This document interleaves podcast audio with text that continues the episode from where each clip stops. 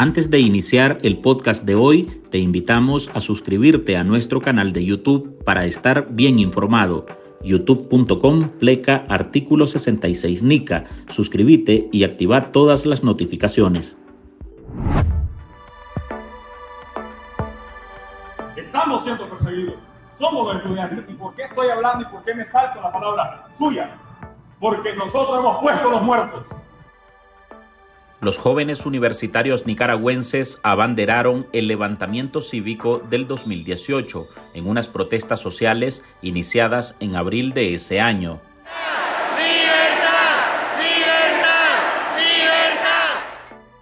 Los centros de estudios superiores como la UNAM Managua, la UPOLI, la Universidad de Ingeniería y la confiscada Universidad Centroamericana se convirtieron en bastiones de lucha y de ahí surgieron figuras consideradas líderes o lideresas de esa rebelión.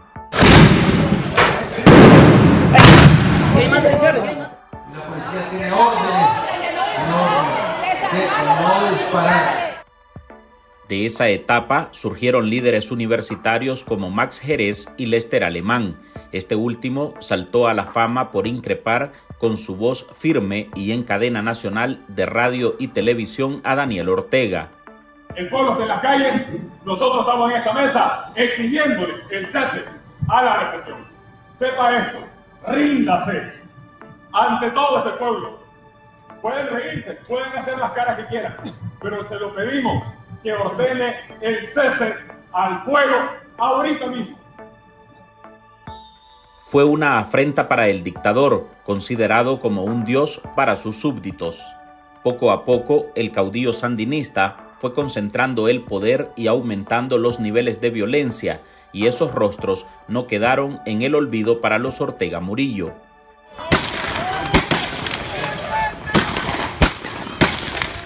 La redada del régimen que llevó a prisión arbitraria a miles de nicaragüenses alcanzó a los liderazgos universitarios. En 2021, Lester Alemán, Max Jerez, Mildred Rayo y Miguel Flores engrosaron el listado de presos políticos de Nicaragua hasta su destierro el 9 de febrero de 2023.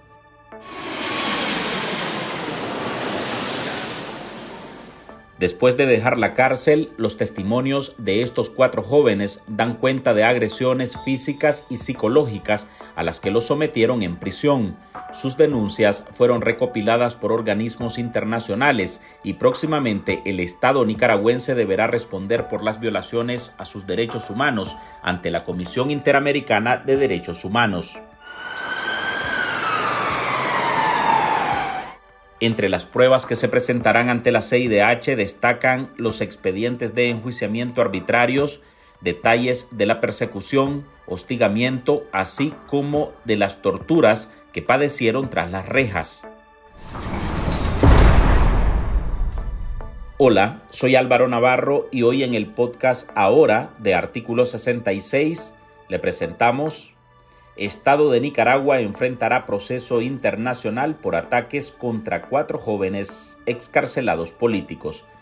Marlin Balmaceda nos amplía sobre las acciones que tomarán los cuatro universitarios contra la dictadura de Daniel Ortega y Rosario Murillo y los avances que el Centro de Asistencia Legal Interamericano de Derechos Humanos llevará como pruebas en esta nueva denuncia contra la violencia dirigida por la tiranía sandinista contra sus oponentes. Uno de los momentos más difíciles de toda mi vida eh, fue enterarme de que mi mamá había fallecido. Y fue un momento eh, duro, estaba en aislamiento, eh, no me permitieron saber nada de ella, nunca pude verla desde que desde que yo fui detenido. Ella nunca pudo visitarme porque ya estaba muy enferma y para mí fue muy difícil lidiar con el duelo estando en circunstancias, en esta circunstancia. Es Mac Jerez. Desde su destierro en Estados Unidos, contó a la voz de América los estragos emocionales que sufrió al enterarse de la muerte de su madre, Heidi Mesa no, no podía hacer nada, simplemente me abrumaban los pensamientos, los recuerdos, incluso a veces sentimientos que te invadían como diciendo, quizás es posible si hubiera hecho algo diferente, ella hubiera estado con vida. El líder universitario y uno de los rostros más reconocidos de la oposición nicaragüense rememora como si fuese hoy ese 17 de septiembre de 2021, cuando su mamá falleció. No la volvió a ver desde su encarcelamiento arbitrario en junio de ese año y a estas alturas no puede ni visitar su tumba porque el régimen Ortega Murillo lo condenó a vivir fuera de su tierra y al momento del fallecimiento no se lo dijeron. Se enteró días después y lloró su partida en su celda de aislamiento.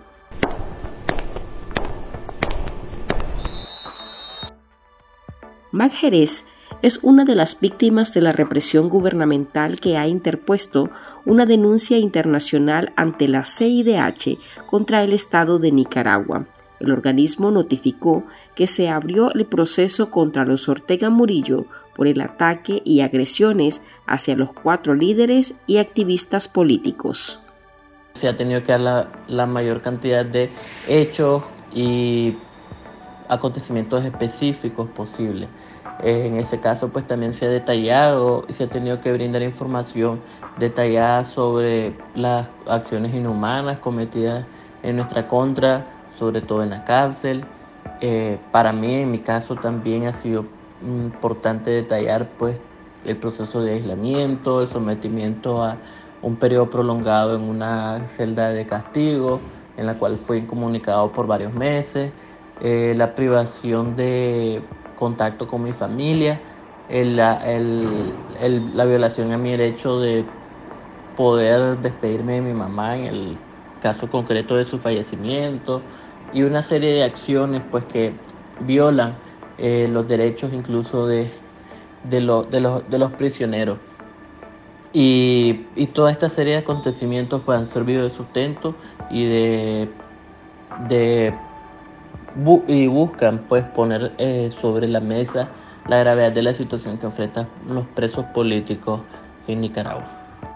Entre los denunciantes, además de Jerez, están Lester Alemán, Mildred Rayo y Miguel Flores. Los cuatro pertenecen a la Alianza Universitaria Nicaragüense. Son excarcelados políticos, desterrados, desnacionalizados y confiscados. En mi testimonio se detalla todas las veces que participé activamente eh, como opositora, tanto como miembro de la Alianza Cívica por la Justicia y la Democracia y como miembro eh, de la que aún soy, de aún, de Alianza Universitaria Nicaragüense. Eh, y luego de eso, el momento de mi captura en particular, que fue al regresar a, a Nicaragua, cuando el ejército, que dicen que nunca se, involucra, se ha involucrado en nada, me detiene y, me interroga. Y además de todo eso, pues el, abuso hacia, hacia mi persona, pues. El, abuso físico, psicológico hacia mi persona. Em, y además de todo eso, todo el tiempo que estuve, el, el tiempo que estuve en la cárcel, el trato de la, de la misma policía y el proceso irregular de lo que fue mi juicio. Quien habla es Mildred Rayo, una de las lideresas de AUN que fue detenida por el ejército en diciembre de 2022 en la frontera de Rivas para entregarla a la policía. La infraestructura del lugar donde estábamos era precaria en primera instancia estuve en una celda que, en la que padecí mucho frío, mucho, mucho frío, tanto que llegaba momentos en la madrugada en que nos levantábamos, no solo yo, porque sino con las otras personas que compartí celda, nos levantábamos temblando de frío, con dolor en las rodillas, en los codos, porque además de eso dormíamos en planchetas de concreto. Su testimonio forma parte de esa denuncia que el Centro de Asistencia Legal Interamericano de Derechos Humanos dará seguimiento para obligar al Estado a responder por sus actos represivos e inhumanos. Así lo explica el abogado Dani Ramírez Ayerdis, secretario ejecutivo de Cali. Nosotros expusimos en esa denuncia los hostigamientos, la persecución, las agresiones físicas, agresiones sexuales, el encarcelamiento arbitrario y el juicio desprovisto del debido proceso, además de la desnacionalización de estos cuatro líderes estudiantiles. En este orden de ideas, la Comisión Interamericana de Derechos Humanos mm, abre un proceso que primero la comisión realiza el estudio de la petición para ver si cumple con los requisitos que establece el reglamento de ese organismo, de ese alto organismo interamericano.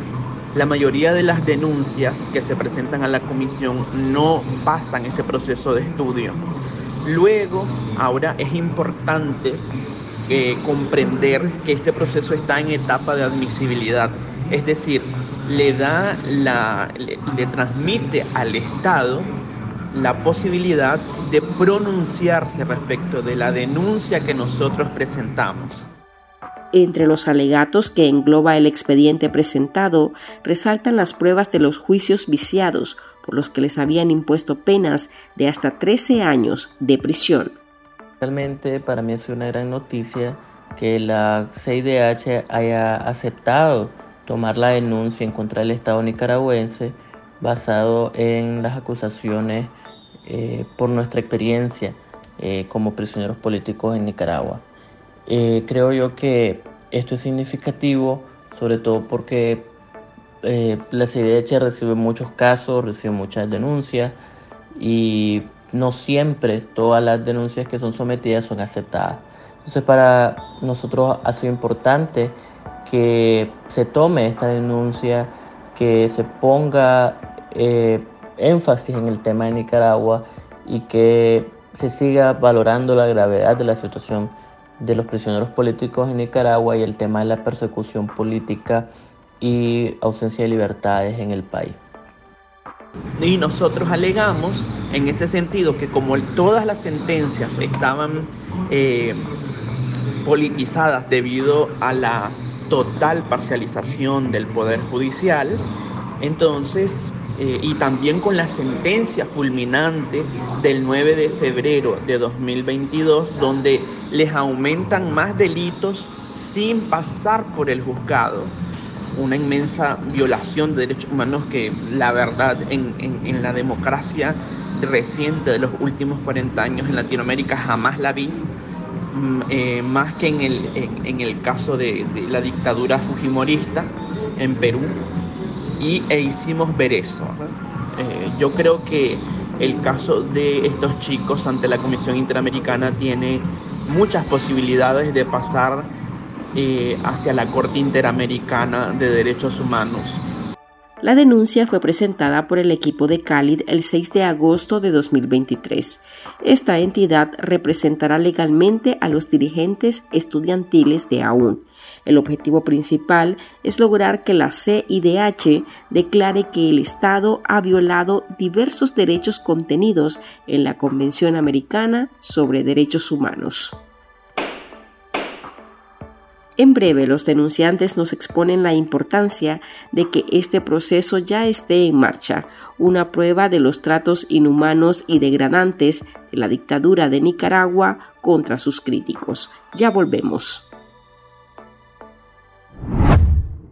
En artículo 66, un equipo de periodistas hemos asumido el desafío de seguir informando sobre Nicaragua pese a la persecución, las amenazas, el exilio y el bloqueo impuesto contra la prensa libre.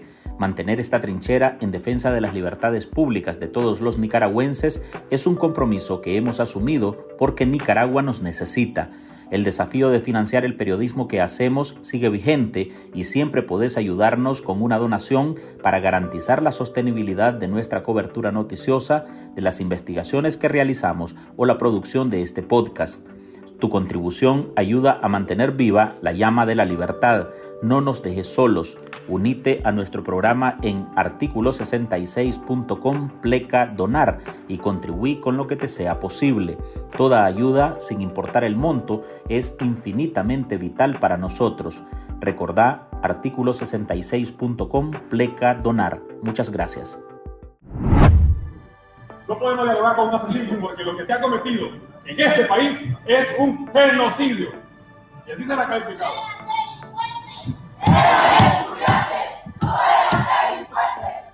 La causa contra el Estado de Nicaragua que encabezan los cuatro líderes de AUN pondrá en la agenda internacional los métodos represivos implementados en las cárceles del país, lo que ya constituye un logro para las víctimas de la tiranía sandinista. En primera instancia estaba contenta de que el proceso ante el régimen de Daniel Ortega estaba caminando de que de alguna u otra manera iba a recibir cierta, cierta justicia. Y es cierta, pues, porque no es, justamente la justicia que, que yo espero plenamente. En segunda instancia, que es la disyuntiva, eh, sigo teniendo el temor de que a raíz de esto el régimen de Ortega se llegue a se llegue a concentrar en lastimar a mi familia, porque ellos están allá. Pero también estoy con la, con la cuestión de, yo necesito, o sea, yo quiero hacer algo. Yo quiero hacer algo porque de alguna u otra manera esto va a ayudar, o sea, en mi, en mi, en mi pensar, siento que esto va a ayudar a Nicaragua. Para nosotros la aceptación de esta denuncia y este proceso legal es significativo porque abre un nuevo frente en la búsqueda de justicia contra la dictadura en Nicaragua y se suma también a un proceso internacional que nosotros estamos llevando en Argentina, eh, que también es una demanda en contra del Estado de Nicaragua y sus funcionarios por eh, crímenes de lesa humanidad. Y pues para nosotros es importante agotar todas las opciones posibles eh, internacionalmente basados en el principio de justicia universal para que los responsables de crímenes de lesa humanidad violaciones sistemáticas de derechos humanos paguen por sus crímenes.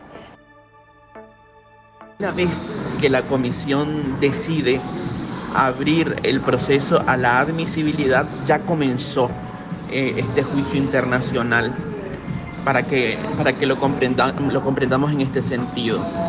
Ahora, hay dos etapas en el proceso. El proceso de, eh, de admisibilidad, como ya explicaba, que le trasladan al Estado la posibilidad de que se pronuncie, y luego viene una etapa de fondo donde se debate las violaciones de derechos humanos que están contenidas en la denuncia. En la etapa de admisibilidad se debate si se agotaron debidamente las instancias judiciales y en la etapa de fondo, que es la siguiente, se debate la violación de derechos humanos en sí misma. El Estado de Nicaragua hace mucho tiempo no responde, nunca respondió respecto de las denuncias que nosotros enviamos. Entonces, la comisión eh, considera los hechos, si no hay prueba en contrario, eh, como ciertos.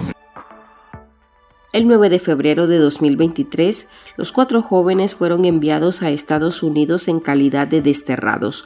Horas después, les arrebataron su nacionalidad, dos hechos que se suman al expediente de denuncia contra los Ortega Murillo.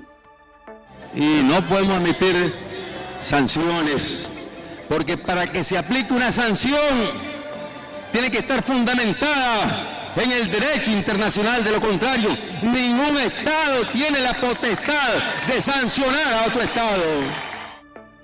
Hasta aquí llegamos con esta edición de nuestro podcast ahora de este miércoles. Recuerde que usted puede sumarse a este programa a través de nuestra línea de donaciones para que podamos seguir ejerciendo el periodismo libre y defendiendo las libertades públicas.